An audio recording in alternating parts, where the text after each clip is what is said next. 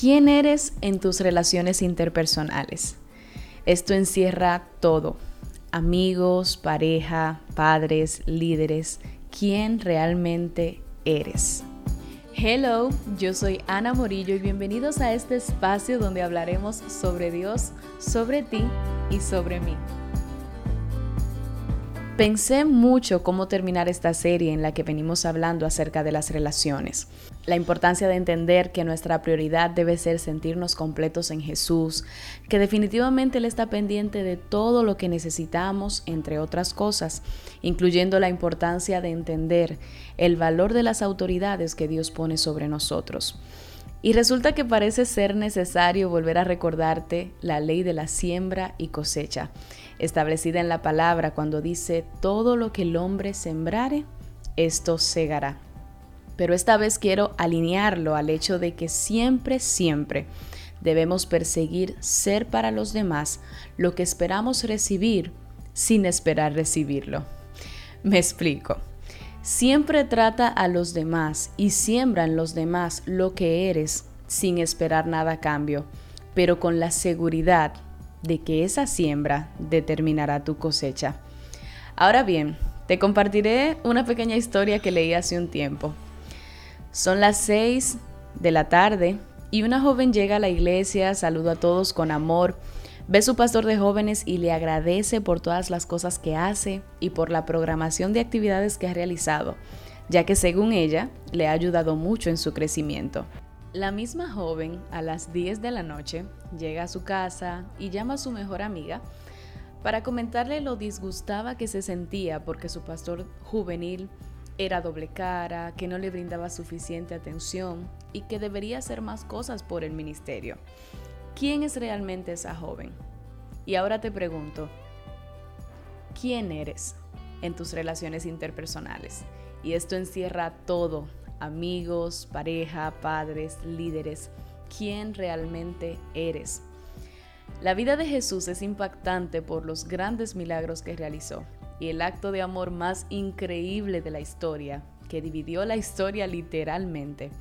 Pero también es impactante su forma de caminar y ver los pequeños detalles de su vida es algo que debería de ministrarnos continuamente. Jesús era Jesús en todas partes, en las calles o en las casas, con cada persona sin importar el estatus o condición, en las sinagogas o en el monte. Pero te pregunto, ¿eres tú la misma o el mismo en la calle que en tu casa? ¿Eres el mismo frente a las personas o las tratas igual sin importar su estatus o condición? ¿Eres el mismo servidor, ministro o líder que vemos en la iglesia en los demás escenarios de tu vida? Con esto no te digo que andes derrochando perfección, porque sabemos que no podemos hacerlo. Con esto quiero invitarte a que evalúes la integridad de tu identidad, porque ser íntegro significa ser de una sola pieza.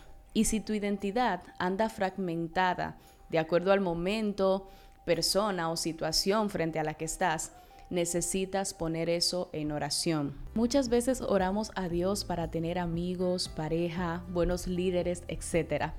Pero nuestra hipocresía, nuestra falta de integridad en la identidad, hace que lamentablemente eso no sea lo que cosechemos, porque no es lo que estamos sembrando. Las relaciones, todas, incluyendo la tuya con Dios, deben ser fundamentadas en la verdad y no en la hipocresía. Sí, porque cuando eres alguien que alegas que actúas, crees o eres de una manera en la iglesia o en tu casa, pero frente a otros grupos eres alguien totalmente diferente, o quizás tus mensajes de texto sean los que revelen eso, aún más tu forma de hablar con personas en específico, o manejarte en ciertos grupos. Si todo eso es totalmente otra cosa, pues eres un hipócrita, porque un hipócrita es alguien que actúa de manera contraria a las creencias que profesa. ¿Recuerdas la historia que te conté al inicio? Eso es solo un pequeño caso, pero hay muchos más. Por ejemplo, cuando supuestamente amas a un amigo, pero no te duele tirarlo al medio solo por quedar bien tú, pero luego le dices que lo defendiste o que qué injusto fue lo que le hicieron. Eso es hipocresía.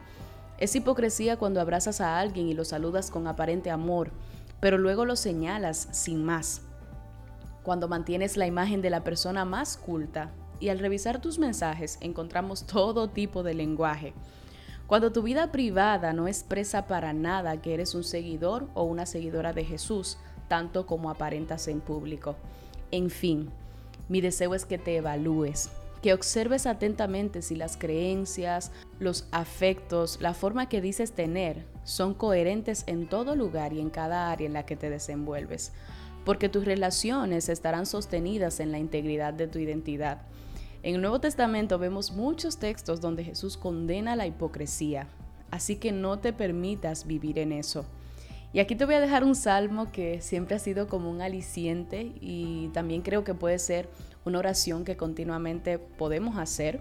Y es el Salmo 86, 11 que dice, afirma mi corazón para que tema tu nombre. Me encanta porque la parte que dice afirma es traducida como establece. Si está flojo, ajusta. Si está tambaleándose, afirma. Si está fragmentado, une.